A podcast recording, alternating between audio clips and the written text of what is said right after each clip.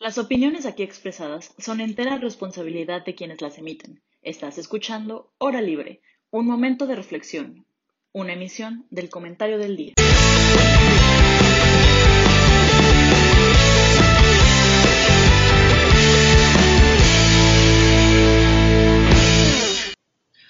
Hola a todos, qué gusto volverlos a ver en una emisión más. ¿Cómo están? Bueno, esperamos que estén todos muy bien. Hoy les tenemos un tema muy interesante, quizás menos político, por así decirlo, pero, pero muy interesante. Pero antes, antes de avanzar con eso, me gustaría, Jaime, que nos platiques cómo estás. Muy bien, muchísimas gracias. Muy contento de estar aquí con ustedes. Muy contento de estar particularmente con ustedes dos porque este me, me, ha tocado seguido con Mitch, pero siento que no me ha tocado mucho con Isa, así que estoy contento de estar con Isa también. Muchas gracias. Gracias. Isa, ¿tú cómo estás? Bien, ya con el alma pseudo libre, ya casi acabo, entonces ya me siento Ay, qué, bueno. felicidades. Jaime ya está libre de la universidad. No, no, no, nada de libre, me faltan tres materias. Bueno, pero ya, ya, ya es casi nada. Qué gusto, qué gusto me da verlos a mí también a ustedes. Este, esta temporada nos hemos visto bastante, los he visto bastante a los sí. dos. Me da mucho gusto. Y pues bueno, el tema que tenemos hoy es un tema que yo creo que como ciudadanía no nos encanta platicar o, no estamos muy habituados a hacerlo y, tenemos una cultura en la que es un poquito ya más cómodo a veces como hacer responsable al gobierno de todo lo que sale mal, que vaya, no ha sido de a gratis, pero creo que, creo que ya lo tenemos un poquito acostumbrado en, ciertos niveles. Entonces, hoy vamos a platicar de la responsabilidad ciudadana, ¿no? De hasta qué punto llega el abuso de autoridad y hasta qué, hasta qué otro está como esta presión por parte de los ciudadanos quizás de no no cumplir la parte que nos toca con respecto a la justicia o a, vaya, a cualquier, ¿cómo ponerlo? A cualquier actitud cívica, ¿no? Entonces, si quieres, empezamos contigo, Jaime. Háblanos un poquito en general, tu opinión, qué es, qué es lo que ves en este tema. Pues bueno, justo, justo pensaba en este tema porque pasa mucho que to todos los que participamos en hora libre de una forma u otra, creemos en un cambio para México, ¿no? Creemos que México puede estar mejor de lo que está y que queremos esforzarnos para llegar a eso. Y de repente uno voltea a ver cómo están las cosas y dice, ok, podemos hacer un cambio aquí, un pequeño cambio acá, podemos tratar de mejorar las condiciones de competencia en este sector para que haya más empresas que alimenten a más familias, podemos tratar de reducir la pobreza aquí, mejorar la educación en esto, en lo otro, y, y, como que vas, vas armando eh, diferentes ideas de lo que puede ser un México mejor y de cómo podemos ir haciendo pequeñas políticas públicas para irlo construyendo y lo armando y lo generando, ¿no? Y por un lado es muy eh, esperanzador, todos sabemos que somos idealistas empedernidos y que, y que algunos de nosotros vamos a acabar chocando contra pared, pero no importa, nos volvemos a levantar y volvemos a, a hacer nuevas políticas y nuevas propuestas y nuevas ideas. Pero hay algunas cosas que simplemente volteas a ver y dices, es que esto, e, esto no sé ni siquiera qué es lo que hay que cambiar o cómo hay que cambiarlo, para qué hay que cambiarlo, pero sabemos que está mal, ¿no? Y, y, creo que ese tipo de cosas son las cosas en las que la ciudadanía es la que debería estar haciendo un esfuerzo. Y justo, justo la, la, la, un, una, de las, una de las muchas ideas que se ven en este sentido es, por ejemplo, eh, el tema de la mordida, ¿no? A ver, te detiene un policía y él sin ofrecerte, sin, pedirte nada ni nada por el estilo, de repente tú ciudadano le dices, oye, este, ¿sabes qué? Me tengo que ir, vamos a arreglarnos, aquí hay unas aquí hay 500 pesos o lo que sea, este, o una caja de donas, eh, échame la mano y échame, la mano y, ya, nos vamos así, no pasa absolutamente nada, ¿no? No se me ocurre cómo podrías detener eso, o sea, no, se me ocurre cómo podrías evitar que pase eso. Y, no se me ocurre también porque tampoco hay una forma clara de evitarlo del otro lado, o sea, no hay, una forma de evitar que el policía te lo pida, no hay una forma de evitar que suceda.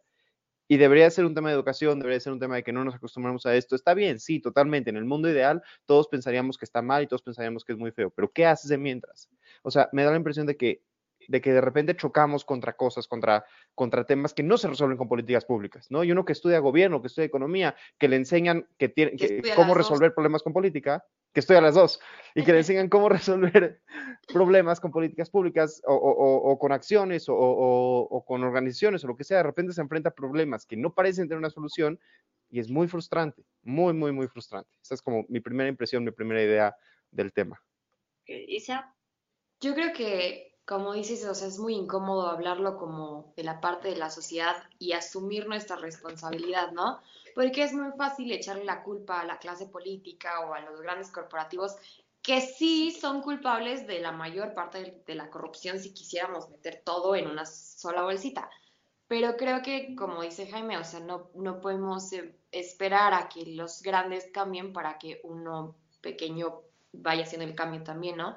Y creo que va muchísimo antes de, la mordida, ¿no? Va desde acciones más pequeñas como meterte en la fila o a mí algo que, que yo nunca lo había hecho, visto mal y una vez fui al súper con una maestra porque teníamos que comprar unas cosas para la escuela y entonces fuimos al Sams y estábamos en, o sea, había muchísima fila.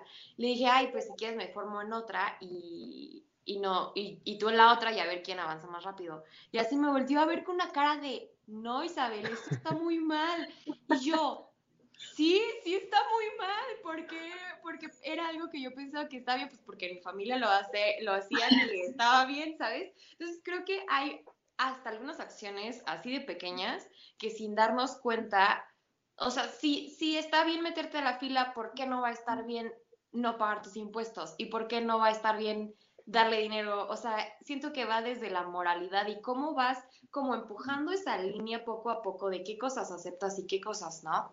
Y entonces ya no hay líneas y puedes hacer todo y puedes ser Duarte y robarte millones. Qué difícil porque yo, yo creo que estamos en un círculo vicioso. Creo que, creo que el programa pasado, mm, recuérdame Jaime, algo mencionaba, sí, creo que sí fue el pasado. Decía que, que cuando veíamos una realidad, principalmente una realidad política, había que irla desmenuzando e irnos a, a su última causa, ¿no? Entonces era como, bueno, a ver, la mordida pasa, ¿no? Pero la mordida no pasa porque sí. O sea, la, la mordida no, no te levantas un día y dices, ¿sabes qué? hoy voy a manejar mal y si me frenan voy a dar la mordida. O sea, hay, hay una serie de, de, cosas detrás, ¿no? Y yo creo que uno de los argumentos que, que se ha escuchado mucho cuando, cuando quizás por parte de la ciudadanía no buscamos, y me voy a incluir porque yo creo que todos lo hemos cometido erróneamente, no, o sea, creo que muchas veces algunos de los argumentos que se usan es como, ¿cómo ponerlo? Creo que tenemos una creencia generalizada de que si los políticos no respetan la ley, nosotros no tenemos por qué hacerlo. ¿No? Entonces, como, bueno, pero pues es, que yo... es cierto. Ahora, también hay, hay una dualidad aquí interesante y que yo creo que pasa similar a lo que pasa con los impuestos, ¿no? Esta idea de, bueno, es que yo estoy dispuesto a pagar mis impuestos, ¿no? Pero pago mis impuestos y, y no tengo, no sé, quizás seguridad garantizada, salud garantizada, educación garantizada, o, los vemos en la bolsa de Duarte y que lo van a meter a la cárcel un año y nadie le va a quitar ese dinero, ¿no? Y entonces ahí está. O la esposa del Chapo, tres años también nada más, se me hizo muy poquito, ¿no?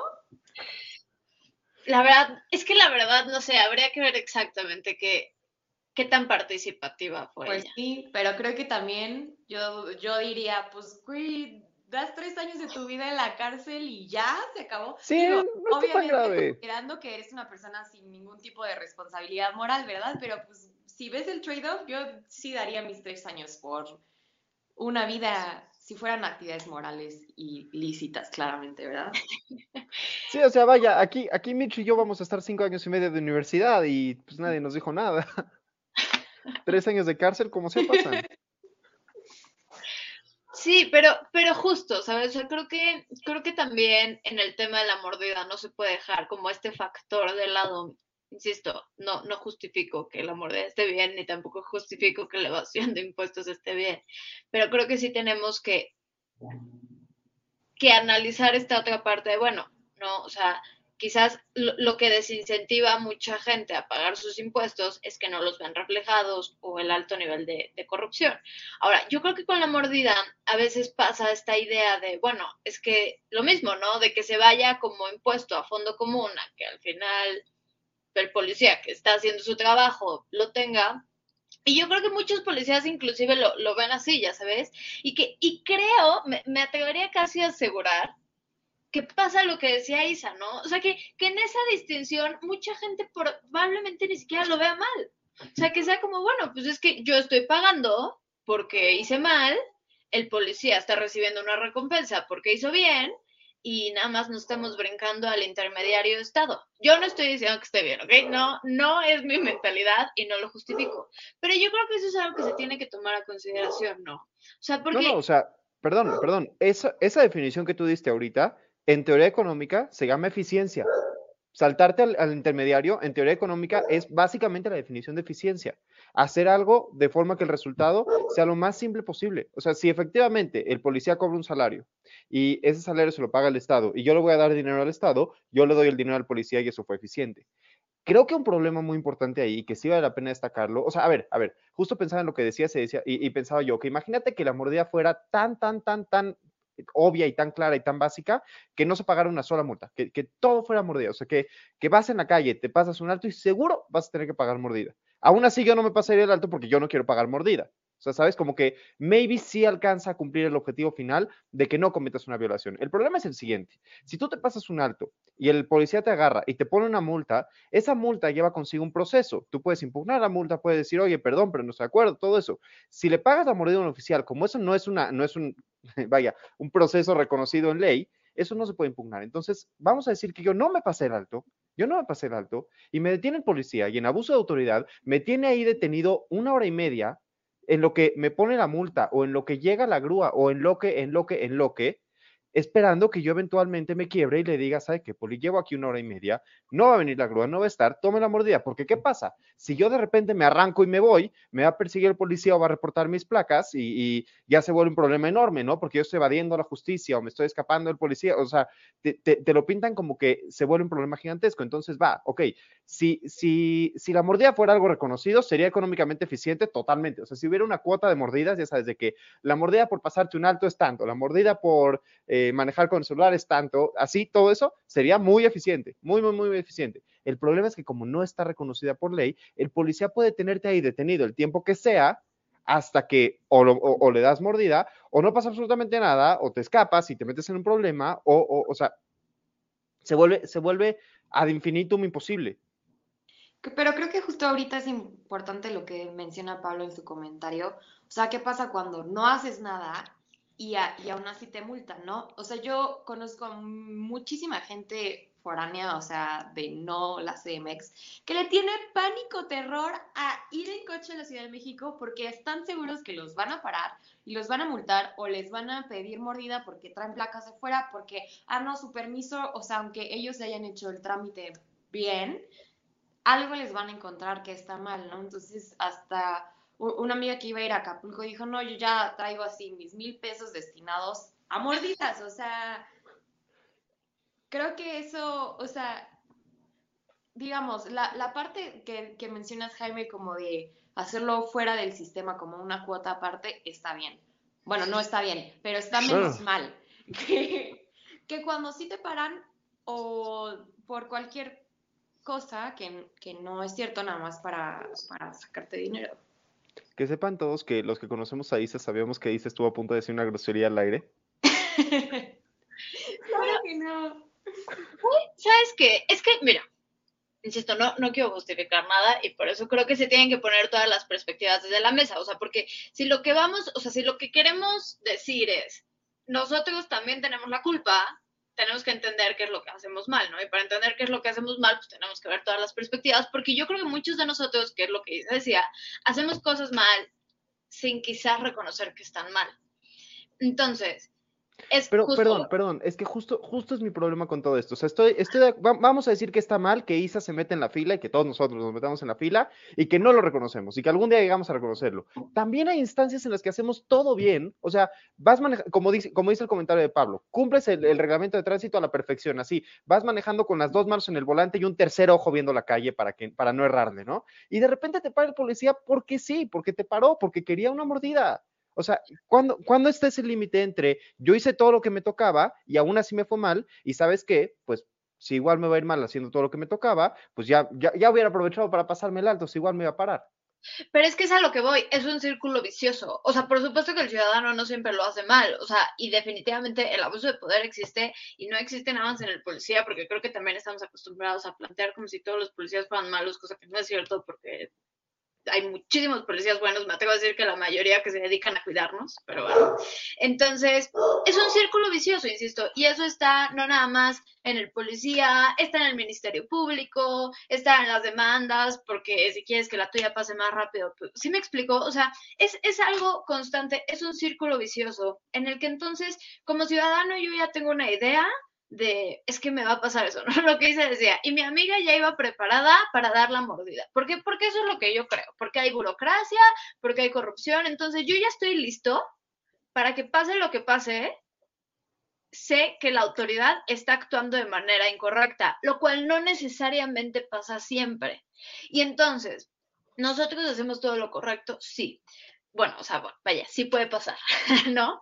Pero una de las cosas que yo detecto aquí y que creo que es parte del círculo vicioso, y tú lo decías, y entonces el policía me tiene parado una hora y yo prefiero darle mordida porque ya me dijo que van a venir 50 mil federales y me van a detener y me van a encarcelar durante tres horas, cuando quizás el policía ni siquiera te dio su número de placa o, su número de patrulla o su nombre y violó el debido proceso inicialmente, ¿se me explicó? O sea, una de las cosas que creo es que definitivamente no hay un respeto completo a la ley por un sector considerable de la autoridad. Pero una de las responsabilidades que sí tenemos como ciudadanos y una de las cosas que podemos hacer al respecto es conocer, o sea, con, conocer nuestros derechos y conocer nuestras obligaciones también, insisto. O sea, creo que también muchas veces ya tenemos comprada la idea de, bueno, no, no hice nada malo, porque no conocemos la ley en el aspecto quizás que no nos beneficia tanto, pero tampoco la conocemos enteramente en lo que sí nos beneficia, ¿no? Entonces, es lo que te digo, el debido proceso, algo tan sencillo como el debido proceso, es algo que difícilmente se respeta cuando hay una detención por un policía de tránsito. O sea, insisto, nosotros lo sabemos y y para los que no saben, el debido proceso implica básicamente que la autoridad no puede hacer lo que, o sea, tiene que cumplir el proceso que le establece la ley porque no puede, bueno, es que ya lo voy a mezclar con el de legalidad. Básicamente es eso, ¿ok? La autoridad tiene que cumplir con eso porque como la autoridad tiene que justificar todo acto que hace, pues tiene que, que hacerlo por pasos, ¿ok? Entonces, dentro de esos pasos, insisto, está que te dé su nombre, que te dé el número de patrulla, bla, bla, bla. Esto es algo que no se respeta tanto. Ahora, ¿cómo, ¿cómo lo vamos a disminuir, no? ¿Cómo lo vamos a solucionar? Una de las formas para disminuir este abuso de, de autoridad, creo yo, sí es conociendo nuestros derechos y sí es haciéndonos responsables. Porque así como también ya decimos como, bueno, es que nosotros ya nos compramos que cuando sea que nos paren, nos van a parar de manera injusta, pues hay que pensarlo de la otra parte. Probablemente el policía ya se compró. A quien sea que yo pare, no va a saber sus derechos, no va a saber nada y me va a dar mordida. Entonces, es un círculo vicioso. Hace, hace un tiempo, cuando, cuando había, no sé si se acuerdan que hubo un, un, un periodo en la Ciudad de México donde los verificentros no habían funcionado, antes de la pandemia, los habían parado o algo así.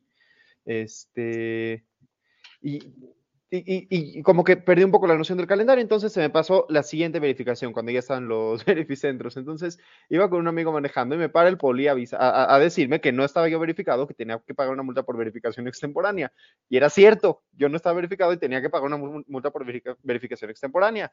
Este, y mi amigo se puso un poco impertinente y le empezó a gritar al oficial este, que cómo se atrevía, que no tenía el debido proceso y que él no era de la Semarnat como para estarme parando, este, al grado que me tuve que bajar del coche, dejar a mi amigo adentro y hablar con el policía y decirle, poli, tiro esta razón, le ofrezco una disculpa por la actitud de mi compañero, este, y ahí mismo le dije al poli, por favor, en lugar de que lleve mi coche al corralón, o sea, me dijo que era corralón, yo estoy bastante seguro de que no, pero le dije, por favor, en lugar de que se lo lleve, aquí mismo saco una cita para verificar y mañana verifico. Y al otro día verifiqué y el policía portó muy buena onda conmigo. Me dijo, si cualquier otro policía te para de aquí a mañana, le das este código que significa que ya te paramos para que ya, ya tienes solo una multa por verificación, por verificación extemporánea y mañana vas a verificar. Perfecto, y no pasó a más. Pero sí, sí, es que estaba pensando en lo que decías, Mitch, y sí, y, sí me sonaba un poco la idea de que, o sea, en general, las veces que, que reconoces que hiciste algo malo y que le diste al policía, sí, efectivamente la regué, tienden a entenderlo un poco más y a, y o sea, no, no me refiero a portarse buena onda de que te dejen ir sin nada, o sea, generalmente sí se aplica una consecuencia, aunque sea una mordida, pero, pero tienden a, entender que somos humanos y nos equivocamos. O sea, que es, diferente que cuando te volteas con el poli y le empiezas a gritar hasta que se va a morir por haberte parado por algo que sí hiciste mal. Porque además yo creo que algo que, tiene que quedar muy claro es que todos somos ciudadanos. O sea, sea autoridad o no sea autoridad, no pierde su carácter de ciudadano. ¿Cómo ponerlo? O sea, naturalmente tiene que ser autoridad, pero, o sea, vaya, tiene como un cachito ahí todavía de, ciudadano, ¿no? O sea, es lo que dices, todos somos personas, todos lo entendemos. O sea, yo no estoy completamente en contra, vaya, es lo que dices, ¿no? Ya sabes, pues estaba cerrada la verificación y pues ya lo verifiqué mañana. Pues bueno, que ya no pasa nada, ¿sabes? Pero, pero entonces tendríamos que preguntarnos aquí si, si parte de nuestro problema es que no estamos dispuestos a respetar la ley como está. Porque, o sea, que para nosotros puede sonar bien padre, ¿no? Y, yo te puedo decir, ay, bueno, es que no había nadie y me pasé un alto. Y, por ejemplo, mucha gente se pasa altos por seguridad, ¿no? Y, entonces me pasé un alto. O yo, ciudadano, puedo decir, ay, bueno, pues es que no había nadie y no me crucé por el paso peatonal. Ok, está bien. Perdón, es que justo pasarte un alto por temas de seguridad es un tema muy delicado. E, es un tema súper, súper, súper delicado. O sea, si te pasas un alto por tema de seguridad y te detiene la patrulla, lo que tienes que decir en ese momento es, Poli, me siento inseguro, Poli, necesito, o sea, le tienes que pedir ayuda, no, no, no, no te esperas a que te ponga la multa y luego le dices, ¿qué cree, Poli? No, es, como en el momento. Sí, sí, sí, sí, o sea, coincido, pero, insisto, fuera, fuera de la mordida, porque no me quiero enfrascar en la mordida, o sea, lo entiendo, ¿ok? Insisto, y yo no soy la ciudadana perfecta y yo lo he hecho y lo que quieras. Ok, entonces, o sea, vaya, he hecho actos poco cívicos. Pero, sí, ya, ya van a andar diciendo aquí. Pero no. Pero sí habría que preguntarnos hasta qué punto estamos dispuestos todos a respetar la ley. Aquí Pablo nos ponía que era más un abuso de, de, autoridad porque aunque conozcas tus derechos es más fácil que, o sea, que te imputen algo que no es cierto.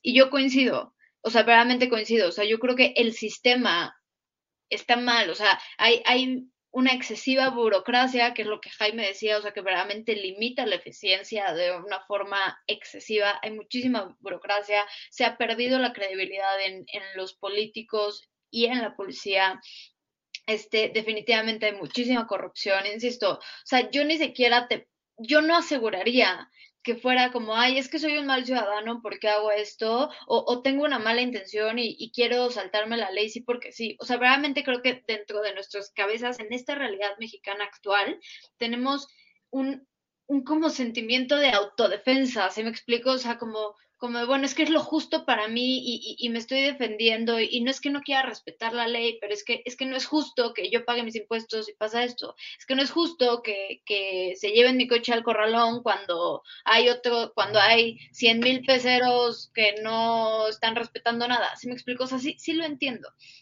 O sea, no, no estoy diciendo, si no cumples la ley eres un mal ciudadano y estás mal. No, porque creo que es una situación cultural. Pero lo que creo que valdría la pena preguntarnos, insisto, y, y, en cuanto a la autoridad, ya, ya nos quedó claro que tenemos gobiernos corruptos, que los hemos tenido y que estamos acostumbrados. Eso, eso no hay duda de eso.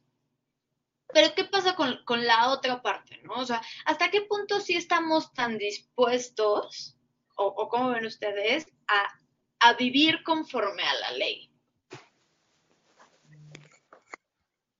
Vas, tú, tú contesta.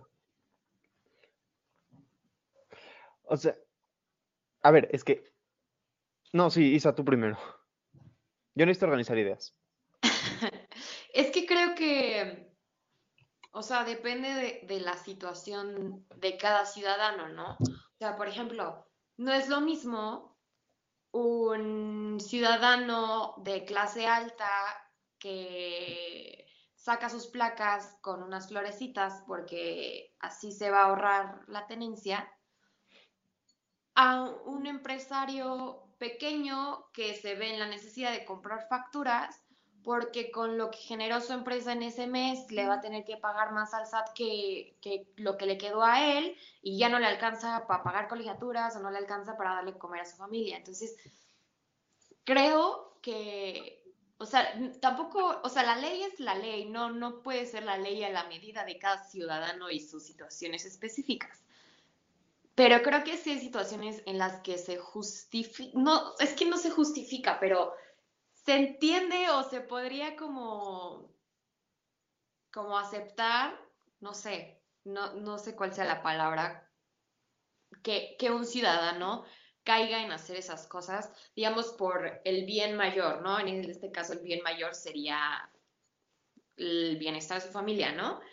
Y, pero no, no, en, no en todos los casos actos de corrupción que generan, que, hacen los ciudadanos, digamos, son por un bien mayor, nada más por ahorrarse dinero, por ahorrarse tiempo, por tener un trámite primero, y justo estaba leyendo hace rato un reporte de mexicanos contra la corrupción y algo que yo nunca había como visualizado es que las mujeres este, tienden a, a caer más, ellos le llaman corrupción extractiva, yo no había escuchado el término, pero es justo como la, corrupción que cometen los ciudadanos, digamos, como para pagar para trámites, la mordida o ese tipo de cosas, ¿no? Entonces las mujeres son, las, son más propensas que los hombres en cometer estos actos de corrupción extractiva justo porque para los trámites de gobierno o otras cosas está más complicado para las mujeres por situaciones culturales, sistemáticas, etcétera. Entonces, yo como mujer, se me va a hacer más fácil pagarle al, al poli que ya me deje ir a que me tenga una hora y quién sabe si, ¿sabes? Como que, entonces te pones a pensar en todas las otras cosas que, pasa, que pueden pasar en tu mente por quedarte ahí y entonces sí dices, ah, pues mejor le pago y ya, ¿no? Entonces eso se me hizo todavía como más preocupante esa, ese dato sobre las mujeres. No sé tú, Jaime, qué piensas al respecto. Es que pienso que están las leyes, digamos, del sistema penal, de, de, de esta parte de, ok, si yo permito que una persona vaya matando a otras y no le doy una consecuencia, eso claramente tiene una afectación social, tiene una afectación contra todos. Este, eso no es algo que podamos pasar por alto con, con tanta facilidad, ¿no?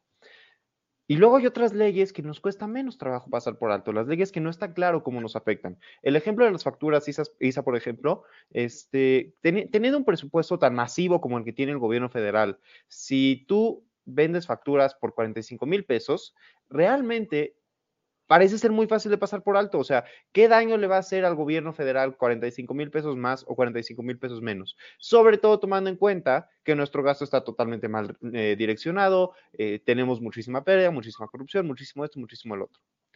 ¿Qué tan dispuestos estamos o no a cumplir con las leyes? Creo que sí, es que estamos dispuestos a que las leyes, eh, justo, a ver, más bien, estamos dispuestos a que las leyes se cumplan, siempre y cuando no seamos nosotros los que tengamos que ver que se están cumpliendo o no. O sea, ¿nos gusta que se vendan facturas? No, pero dado el caso que, planteaba Isa, muchas personas sí venderíamos facturas, ¿no? En particular, las facturas es un tema que me molesta muchísimo, muchísimo, muchísimo, pero, pero bueno, es, que de, verdad me, parece, me parece muy, muy cruel. y es que, a ver, justo, este, uno no se da cuenta de cómo estas pequeñas cosas afectan. O sea, uno no sabe qué daño le hizo al de, uno no sabe qué daño le hizo al de al lado cuando trata de agilizar un trámite. ¿Qué tal que tu trámite era una tontería para sacar tu, tu, pasaporte porque te quieres ir de viaje y te urge irte de viaje? Pero la siguiente persona que estaba atrás de ti, que también necesitaba el mismo documento para otro trámite, lo necesitaba para darse de alta en el IMSS porque le urge una operación. O sea, no dimensionamos el nivel al que nuestras pequeñas, esta cosita no afecta a nadie, afecta a alguien. O sea, ¿qué tan eficiente sería el presupuesto de la federación si no hubiera una sola persona que evadiera eh, pagar sus impuestos? O sea, si todos los impuestos en México se pagaran, ¿qué podríamos hacer con todo ese dinero? Y no estoy diciendo que automáticamente México sería el país, pero sí creo que si tuviéramos esa cantidad, muchos proyectos de gobierno sí se completarían que no se completan. Sí es una realidad que al gobierno de México, a pesar de que no le hace falta dinero, siempre, siempre se queda corto. Dice, nos, dicen por, nos dicen por aquí que igual no sería eficiente. No, no, no, no creo que sería eficiente, pero más dinero significa que se puede lograr más y eso sí es un tema a tomar en consideración. O sea, si el gobierno nos queda, se nos queda corto en muchas cosas. Cuando decía, creo que era López Portillo, que cuando estábamos en el auge petrolero decía, ahora nos toca administrar, no, no era Portillo, sí, sí era Portillo, ahora nos toca administrar la abundancia y que al final obviamente no fue el caso, pero esa es una idea muy interesante, administrar la abundancia. Eso deberíamos estar haciendo en un país tan rico como México. No, o sea, lo, que, lo que pienso es que en un país tan rico como México, una, una, de las 20 economías más fuertes del mundo, realmente podríamos estar haciendo mucho con todo lo que tenemos. O sea, podríamos estar haciendo mucho más. No estoy diciendo que lo haríamos, pero podríamos estarlo haciendo.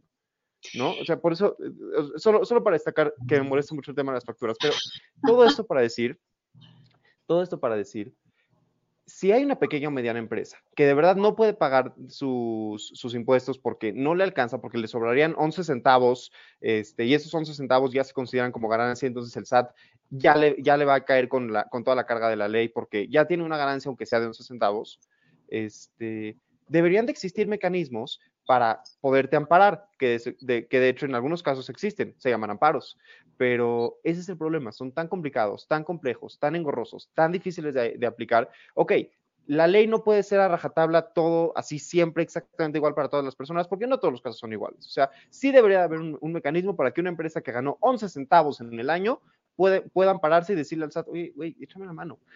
Pero, ¿qué pasa si entonces Bimbo cosas, o sea, porque entonces si hay empresas que se benefician por 11 por ganar solamente eso, entonces yo otra vez cayendo en actos corruptos por tal de no pagarle al gobierno, pues voy a decir que perdí dinero y que invertí y perdí todo para decirle al SAT nada más. Claro, justo, justo iba a ser, justo iba a ser mi ejemplo, en eh, la, aplicación de Uber, o sea, la, compañía de Uber, su central está en Ámsterdam, porque resulta que el tipo de actividad que presta Uber en Ámsterdam no paga impuestos. Entonces, cuando gana, cuando en México tiene ganancias de 100 mil pesos, digamos, esos 100 mil pesos los envía a Ámsterdam, ni siquiera por transferencia, fingiendo comprar algo. Haz de cuenta que compran un chicle de Ámsterdam por, por 100 mil pesos. Y ese chicle hace que todo ese dinero se vaya para allá y entonces en Ámsterdam no tiene que pagar impuestos. O sea, son esos pequeños detalles. Ah, y, Uber es una transnacional y todo, pero justo pensando, o sea, ¿qué pasaría si Bimbo este, dice lo mismo? Dice, yo me quiero amparar contra, contra mis impuestos porque gané 11 centavos. Bueno, tú no te puedes amparar porque un amparo lo revisa el juez y los la característica de un amparo es que es caso por caso, o sea, es individual. El amparo es individual, no general. Entonces el juez va a revisar tu amparo y va a decir, ¿qué crees, Bimbo? No, Simplemente ¿Pero qué no. Pasa si Pero para eso tiene que haber. Lorenzo va y le dice al juez, toma 100 mil pesos y finge que sí, en realidad gané mis 11 centavos. O sea, es que por eso creo que el Claro, entonces volvemos a lo mismo. Volvemos a lo mismo. Es, es un problema integral, totalmente. Y, y, lo peor es que el señor Lorenzo puede pagarle a sus abogados para que hagan ese amparo. Ese es justo mi tema dime algo, si nosotros tres ponemos ahorita una pequeña cervecera, ¿qué tan fácil nos es pagar un juez para que se eche un amparo enorme de, de quién sabe cuánto tiempo para conseguir que no paguemos impuestos? Un año. Nos sale más barato pagar impuestos. No sé, mira, yo no me quiero, no, no quiero que nos vayamos a hacer el tema de los impuestos, porque como ya te dije, yo creo que, o sea, yo no creo que es este gobierno de, de manera muy peculiar ha planteado que la gente no quiere pagar sus impuestos porque no le quiere a la gente, ¿no? Y entonces tú no pagas tus impuestos porque eres egoísta. Cuando yo creo que en este país hay, hay más razones que esas y probablemente el egoísmo sea la menos común.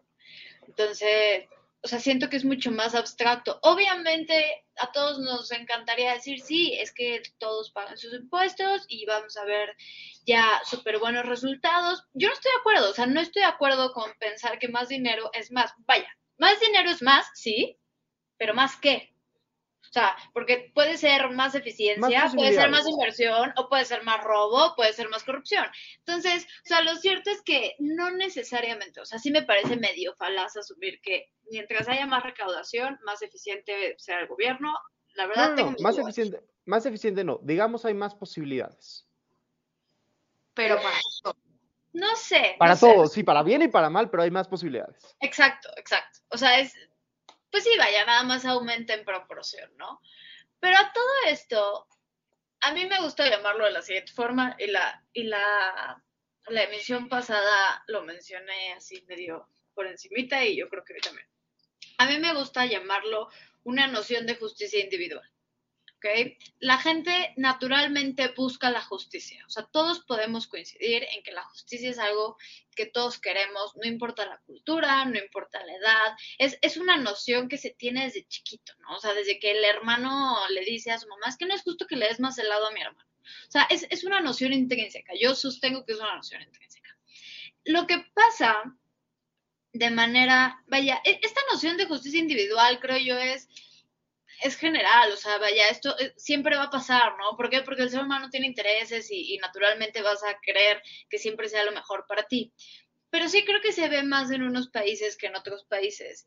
Y creo que en los países en los que no se ve tanto son los que estamos acostumbrados a decir que tienen una cultura cívica muy arraigada, ¿no? Eh, son los típicos comentarios de se frenan en la luz amarilla, este, no se meten a la fila, y hay uno que otro que lo hace, pero de manera general no, y, no dan mordida y asumen esta, esta como cultura política muy cívica, por así decirlo. ¿Por qué creo yo que la noción de justicia individual se da más en países como el nuestro? Porque es lo que les decía, ustedes saben que yo no soy muy fan de Hobbes, pero en algo tenía razón. Sí creo que cuando no hay orden, el ser humano se pone a la defensiva. Entonces, estamos constantemente a la defensiva, ¿no? Entonces, ¿por qué hay esta noción de justicia individual? Porque no hay una justicia compartida. Entonces, mientras no haya un orden que te garantice a ti que lo que te va a aplicar a ti le va a aplicar a otra persona, nadie va a estar dispuesto a aceptar ese orden. Y aquí, aquí nos escribían esto de justicia selectiva. En este país sí hay una justicia selectiva y se selecciona conforme a la cantidad de dinero que tengas, bla, bla, bla. Pero ¿por qué es un círculo vicioso? ¿Por qué? Porque no hay instituciones estables instituciones estables, no hay instituciones lo suficientemente sólidas y no hay instituciones que le apliquen a todo el mundo. ¿Qué, ¿Qué pasa entonces? Que todo el mundo actúa conforme a lo que le parece justo a, a, él, ¿sí me explicó? Y es, es el problema que vemos en la violencia y es el problema que vemos con lo del juez. A ver, el juez no está aceptando el dinero porque crea que es correcto. El juez está aceptando el dinero porque cree que es justo, porque hace su trabajo y porque cree que no le pagan lo suficiente. Bimbo está dando el dinero porque cree que es justo, porque Bimbo cree que hace bien sus funciones y que le regresa mucho a la sociedad y que si no lo hace así, entonces sus impuestos se van a ir a, insisto, al bolsillo de quién sabe quién. Todo el mundo comienza a actuar conforme a una noción de justicia individual pero es que siento que le estamos devolviendo la culpa la, al gobierno. O sea, entonces la respuesta correcta es, el gobierno tiene que cambiar y darnos buenos resultados para que nosotros cambiemos. Mientras el gobierno no dé resultados, yo voy a seguir, yo Bimbo voy a seguir ahorrándome mis impuestos, yo Coca-Cola voy a seguir haciendo esto. O sea, yo, yo, yo me estoy pasando el alto porque como tú, tú, tú, gobierno, no estás poniendo de tu parte, es mi justicia individual. No necesariamente. Eso, eso que acabas de decir es lo que pasa. O sea, eso, eso que acabas de decir es la realidad sí, no, de este país. ¿Okay? O sea, pero, yo, pero yo hago eso porque el gobierno no quiere. ¿Es correcto? No es correcto. ¿Cómo se soluciona hasta que la autoridad cambie? No necesariamente. Sí es cuestión de concientizarlo. A ver, si yo sé que no es correcto que me pase un alto, aunque medio México se lo pase, no me lo voy a pasar. Y es, y es bueno, yo creo que, ¿cuántas veces he mencionado a Rosario Robles en, en esta temporada, como un millón. Pero es lo mismo, ahí es donde se ve. Me, me, encanta ese ejemplo porque ahí es donde se ve. ¿Rosario Robles debería estar en la cárcel? No. El delito que se le acusa a Rosario Robles no es un delito con una pena para la cárcel. ¿Rosario Robles está en la cárcel? Sí. ¿La gente en su mayoría aprobó que Rosario Robles estuviera en la cárcel? Sí porque como era corrupta, entonces lo justo era que se fuera a la cárcel. Eso también es una noción de justicia no representada en la ley y ya es una noción de justicia individual todavía, pero un poquito más colectiva. Entonces, ¿es totalmente culpa del gobierno? No, definitivamente no. Pero sí es un trabajo continuo, o sea, sí parte de, yo me tengo que hacer consciente de lo que no está correcto y no puedo caer en este círculo vicioso, pero el gobierno también tiene que garantizar una justicia real y además una justicia que se identifique de manera correcta con la cultura y, y, contexto al que va a atender. O sea, no puedes llegar un día y decir, las leyes de hoy son las leyes de Holanda y a quien le parezca. Pues claro que no. O sea, tienes que hacer un correcto estudio de la ciudadanía y saber qué le va a funcionar a tu realidad. Ahora, ¿qué pasa? Como cuando López Obrador dijo que en septiembre de 2020 ya íbamos a tener un sistema médico como el de Dinamarca. Exacto, o sea, ¿sabes? Y, a todos nos encanta comparar y es que en aquel lugar lo hacen. Bueno, sí, sí, sí, pero que allá funcione bien no quiere decir que aquí funcione bien. Entonces, ¿qué necesitamos? Un sistema de justicia que verdaderamente se adapte a las necesidades y perspectiva y cultura de este país. O sea, que, que pueda solucionar una conciencia de responsabilidad ciudadanas muchísimo más agudas, porque no darte cuenta de la justicia individual en realidad es bastante difícil. O sea, sí creo que, insisto, le pegan a mi hermano, ¿no? Le pegan a mi hermano y yo digo, es que estuvo muy mal. Ah, pero le pegan a alguien más porque me cayó bien, ay, qué bueno que le pegaron. Son tonterías de esas características que quizás pensamos que no afectan a nadie, pero sí afectan porque es, es lo que determina hasta cierto punto nuestro actuar. Por eso creo que, que este es un problema que se tiene que buscar respetar la ley definitivamente, pero también se tiene que buscar una ley muchísimo más eficiente, concisa y, aplicable. Ah, no estoy diciendo que toda la ley esté mal, no, pero muchas cosas quizás no respondan de manera óptima. Además de que la burocracia sí creo que limita todo. O sea, a fin de cuentas, la burocracia es el desincentivo de todo y tú como economista lo sabes. Ustedes, más bien. ¿Qué, pone Pablo? El gobierno es el responsable de no incentivar la corrupción. Eso sí es un hecho. No alcaboteo la responsabilidad ciudadana y mucho menos la promuevo, pero el primer concepto sí es fact. Por supuesto, Jaime. O sea, el gobierno sí tiene. A ver, ¿de qué es responsable el gobierno? ¿Cuándo esta mes? Te estás cortando. Perdón, una, una cosa, este, espero estarme escuchando bien. Este, es que Pablo me acaba de escribir por aparte a pedirme que haga una precisión, a decir que Pablo no está promoviendo la corrupción ni la responsabilidad, y, o sea, que, que, sí considera que es importante la responsabilidad ciudadana. Me pone, te ruego, porque si no se lee mal lo que puse, y bueno, ya, nada más para que nadie diga que Pablo está promoviendo la corrupción, nada por el estilo. Sentí que sí era importante mencionarlo. Este, ustedes saben que mi, mi política aquí es que de saque estoy en desacuerdo con Pablo, ya luego analizo lo que dijo, pero o sea, es que sí, entiendo. Eh, e, es, totalmente cierto que el gobierno tiene que, dejar de promover la corrupción y todo, pero al final del día el gobierno, las instituciones, las construyen las personas que están ahí. Y es tan sencillo como eso. O sea, la, la, presidencia de la República hoy en día es, es, está determinada por quién está sentado en esa, en esa silla presidencial y, y, y, la Secretaría de Economía depende de las personas que forman la Secretaría de Economía y todo eso. Entonces, Ojalá hubiera una forma, y sé que no la hay, pero ojalá hubiera una forma de, que también la ciudadanía se pudiera voltear y decir, sabes que nosotros también tenemos una responsabilidad antes de llegar a las instituciones, para que cuando ya llegues a las instituciones ya, haya un, claro sentido de responsabilidad, ¿no? Este, o sea, ojalá fuera previo, porque siento que si no es previo, si, si te volteas y dices, ok, ¿qué va a hacer el gobierno para cambiar esto? Mientras tanto, vuelve a pasar lo que decía yo al principio y con esto creo que cierro mi participación porque ya nos queda tanto tiempo, pero si, desde el principio supiéramos y, tuviéramos ese sentido de responsabilidad, entonces habría algo que hacer al respecto, pero como, como, como nos tenemos que esperar o como sentimos esta necesidad de esperarnos a que la justicia sea algo más generalizado, nos es fácil no hacer nada mientras tanto, ¿no? Como que, como que no queda claro si hay algo que resolver a priori, solo queda claro cuál es la situación a la que queremos llegar a posteriori. Yo estoy que me duele, me preocupa y me entristece.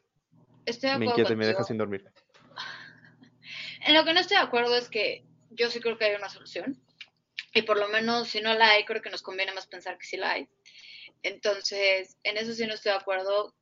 Estoy profundamente de acuerdo con que no podemos decir, ah, hablar de una institución como si fuera un ser autónomo y, distinto a nosotros. A, a fin de cuentas, la institución y el gobierno son las personas que, bueno, no son, pero se moldean a partir de, las personas que, que están en ellas, ¿no? O sea, por ejemplo, cuando, cuando yo decidí estudiar gobierno, no puedo contar con las manos, o sea, realmente me, me faltan como un millón de dedos para decir la cantidad de veces que me dijeron, oye, ¿y si vas a ser honesta?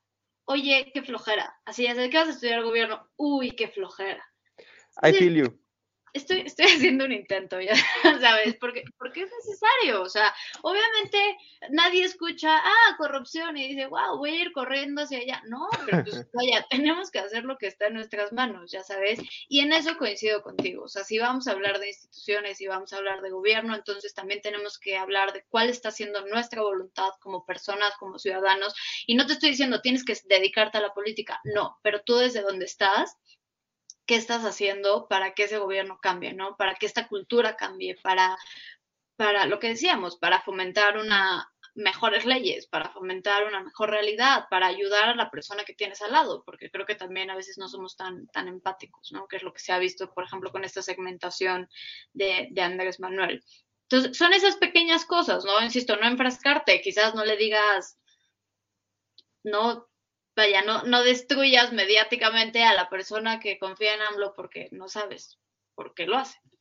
Entonces, yo creo que son esos pequeños detalles.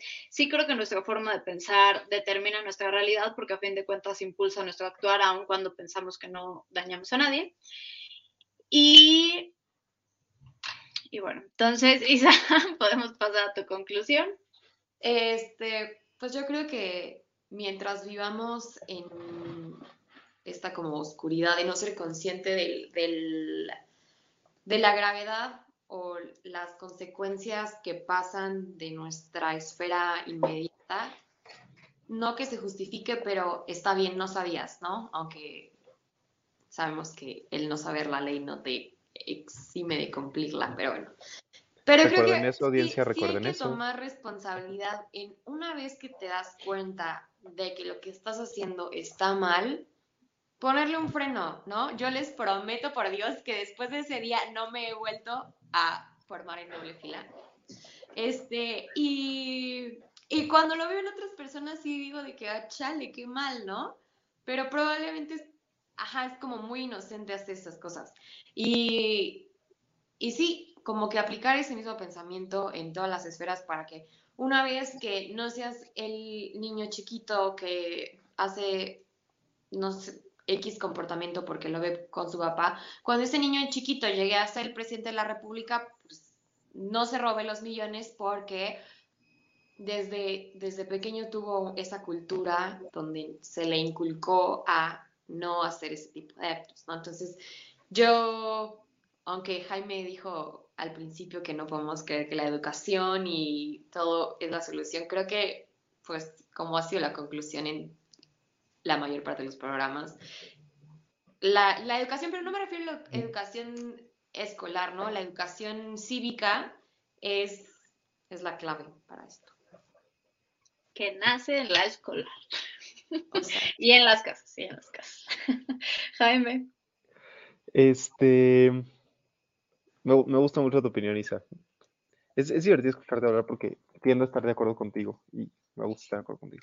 Este. Ay, quiero, quiero que sepan que igualmente, después de esa vez que me pararon por verificación extemporánea, tengo una alarma en mi celular que me recuerda al principio de cada mes que me toca verificar y así, y, y me ha sido muy útil. Este, ya, o sea, no se me pasa porque no se me pasa. Se me pasa mi cumpleaños, pero no se me pasa la verificación. Este, ojalá, de, de- de verdad creo que esto se reduce a, a un tema de voluntad. O sea, sí creo que se reduce a un tema de voluntad. Estoy de acuerdo que hay un tema de educación y estoy de acuerdo que hay un tema de, generalizado de la sociedad y todo eso, pero no sé, no importa cuántas clases te, en cuántas clases te digan que, la justicia es importante. Si no quieres que la justicia sea importante en tu vida, no lo va a hacer. Este, de hecho, estaría muy, muy padre que como cierre de temporada o como apertura de temporada en la siguiente, tengamos una plática entre los ocho de hora libre, o los nueve de hora libre, ya los nueve, los nueve de hora libre de lo que significa la justicia, lo que significa la verdad, lo que significan todas estas cosas de las que hablamos muy al aire, como si fueran sencillas, pero agarrarnos a golpes acerca de qué creemos que significan estos temas, porque, o sea, es muy fácil definir justicia como todo aquello que no afecta a los demás, pero entonces, ¿qué pasa cuando te afecta a ti mismo? ¿Sigue siendo justicia? ¿Ya no es justicia? Todo eso, este, no sé, so- solo, solo creo que además de educación, que ya saben que me encanta el tema y que es muy importante, además de civismo, que ya saben que es súper importante y también me encanta el tema, además de todo eso, para este caso en particular, para poder tener un mundo más, más justo, más respetuoso de la ley, más con, menos abuso de autoridad y más civismo, también hay una parte de voluntad que se requiere y no es, el, no es el mismo caso con todo. No necesitas voluntad para pagar impuestos, nadie tiene voluntad para pagar impuestos, pero sí necesitas voluntad para querer que, pagar impuestos sea, sea, parte de tu, de tu definición de justicia y de tu esencia de justicia. Me quedo con esto y ya. Insisto, no, voy a, profundizar en los impuestos porque tengo una noción distinta al respecto, pero, pero sí, mira, yo creo que podemos concluir esta parte de la voluntad. ¿Por qué no ahondar tanto en el tema del abuso del poder? Porque todos sabemos qué pasa. O sea, porque definitivamente todos sabemos qué pasa y lo que podemos hacer es pues intentar visibilizarlo, estar vigilantes de lo que los gobernantes hacen, que es lo que hemos intentado, lo que los medios intentan, y bueno, evidentemente ejercer el voto, informarnos de nuestros candidatos, todas estas cosas, ¿no? Entonces, si eso quizás ahorita no es, no es tanto resultado de, de nuestras acciones, por así decirlo, o sea, de nuestras acciones de día a día, bueno, pues entonces podemos ver la otra parte, ¿no? O sea, qué cultura y qué realidad podemos comentar para que esto pues deje de pasar. Y yo coincido con Isa, la educación es clave, la voluntad es clave y creo que la reflexión también es muy importante. Entonces, pues bueno, muchas gracias a todos por acompañarnos en esta penúltima emisión de esta temporada porque hay otra.